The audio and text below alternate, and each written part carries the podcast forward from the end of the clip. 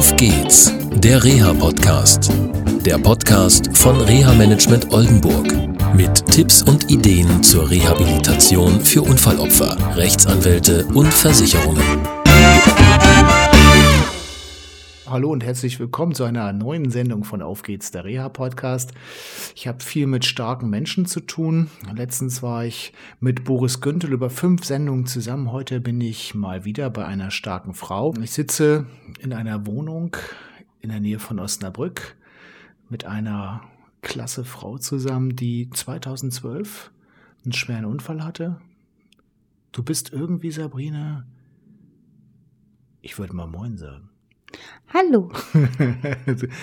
du bist doch Stammhörerin, du müsstest doch eigentlich wissen. Es wird eine lustige Sendung, liebe Hörerinnen und Hörer, weil ich glaube, wir haben heute eine Menge vor und ja, es wird etwas anders werden als normal. Hm. Lustig zumindest. Lustig, wie wir mhm. immer zusammenarbeiten. Sabrina ja. und ich arbeiten zusammen seit April 2012. Du hast, äh, wie wir eben schon fast mitbekommen haben, einen schweren Autounfall gehabt. Mhm. Was ist so genau passiert? Ich wurde vom Auto angefahren als Fußgängerin. Okay, gut. Und das war im Februar 2012 gewesen. Und dann bist du erstmal, ich glaube, daran kannst du nicht, dich nicht wirklich erinnern, nach Osnabrück gekommen, in eine Klinik und bist da wach geworden. Ich habe die Verlegung mitbekommen, dass ich verlegt worden bin am 6.3.2012 nach Natrupper Holz. Okay, und vorher warst du auf einer Intensivstation? Das weiß ich nicht. Das weißt du nicht? Nein. Okay. Gut, gut. Und ja, irgendwann im April kam dann so ein komischer Mann in dein, ja. in dein Zimmer. Da haben wir uns kennengelernt. Was für eine Idee hattest du am Anfang? Ich habe es nur für meine Eltern getan, dass ich dich reingelassen habe. Ins Krankenhauszimmer reingelassen mhm. oder in dein ja, Leben? Im Krankenzimmer und so gesehen in mein Leben auch. Es war ja nicht am Anfang so. Und ich, äh, wir können über unser erstes Gespräch heute vortrefflich lachen. du weißt, was ja, ich ja. mit dir gemacht habe.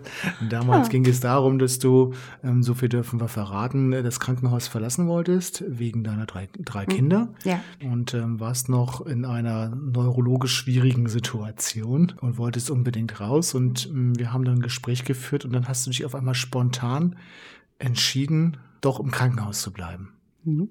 Okay. Stimmt.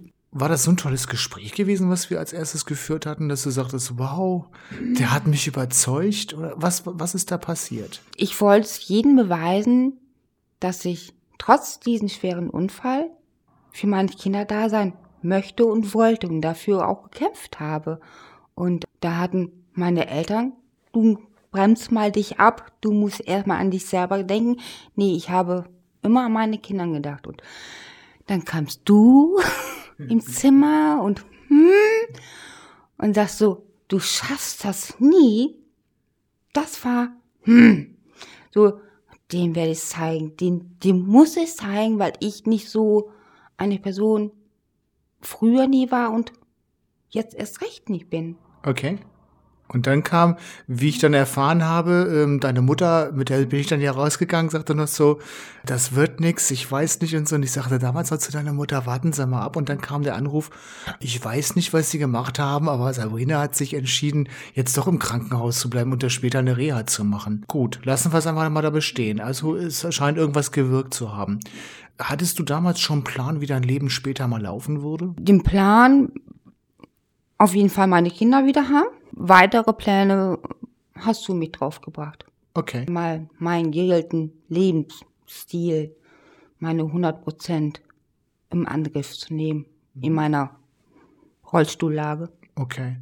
Nach dem Natroper Holz in äh, Osnabrück bist du dann ja erst nach Bad Oeynhausen gegangen in eine Klinik, hast dort eine neurologische Reha gemacht, warst da viele Wochen Monate. Monate, gut. so kann man es auch sagen. Ein paar, ja. ein paar, Monate warst du da gewesen mhm. und hast immer Gas gegeben und das immer auch mehr ähm, erreicht. Was hat sich in dieser Zeit, in den Monaten in Bad Oeynhausen, was hat sich da verändert von dir? Wie bist du da hingekommen und wie bist du entlassen worden aus der Reha? Ich bin am 31.07. dorthin gekommen. Ja, ich, ich wurde mit netten Menschen aufgefangen, die ähnliche oder andere Schwierigkeiten hatten, in ihre Begegnung mit den Sachen, die so vorgefallen ist, dass das hat uns zusammengespeist und wir saßen jeden Abend zusammen, haben nicht über einen Unfall oder über die Probleme gesprochen, haben geknibbelt, ähm, Mensch ärger dich gespielt, sind auch fast jeden zweiten Abend rausgegangen aus dem Haus, weil wir hatten ja Gott sei Dank Ausgang bis in der Woche bis elf. Und da versucht man nicht alleine auf dem Zimmer zu hängen. Okay. Kontakt suchen. Man Ja. braucht Kontakt. Oder ich brauchte Kontakt und die anderen. Schön, Wahrscheinlich dass, auch. Schön, dass du selber drauf gekommen bist, dass du den Kontakt brauchst. Und ja, das zeichnet dich ja auch, bist sehr kontaktfreudig und musst immer auch andere Menschen ansprechen in anderen Reha-Einrichtungen. Da kommen Ja. wir auch mal so noch später mal drauf und motivierst ja mittlerweile auch viele Menschen. Und ja, wie bist du hingekommen? Das war die Frage, die so schön umschifft worden ist von dir. Wie bist du hingekommen nach Bad Oeynhausen und wie bist du entlassen worden? Was hast du in der Zeit dazugelernt? Was waren deine neuen 100 Prozent, als du aus Bad Oeynhausen entlassen worden bist? Ich konnte soweit klar denken, meine Ziele setzen. Meine Kinder. Nach der Reha in Bad Oeynhausen habe ich mir eine eigene Wohnung genommen.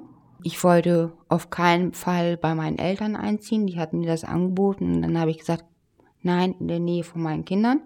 Und das hat auch gut funktioniert.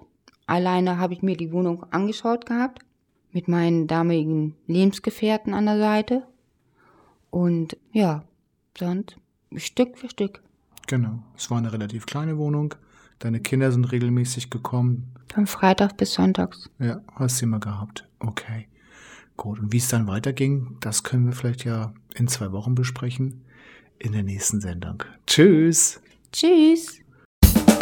Das war eine Folge von Auf geht's, der Reha-Podcast. Eine Produktion von Reha Management Oldenburg. Weitere Informationen über uns finden Sie im Internet unter www.rehamanagement-oldenburg.de.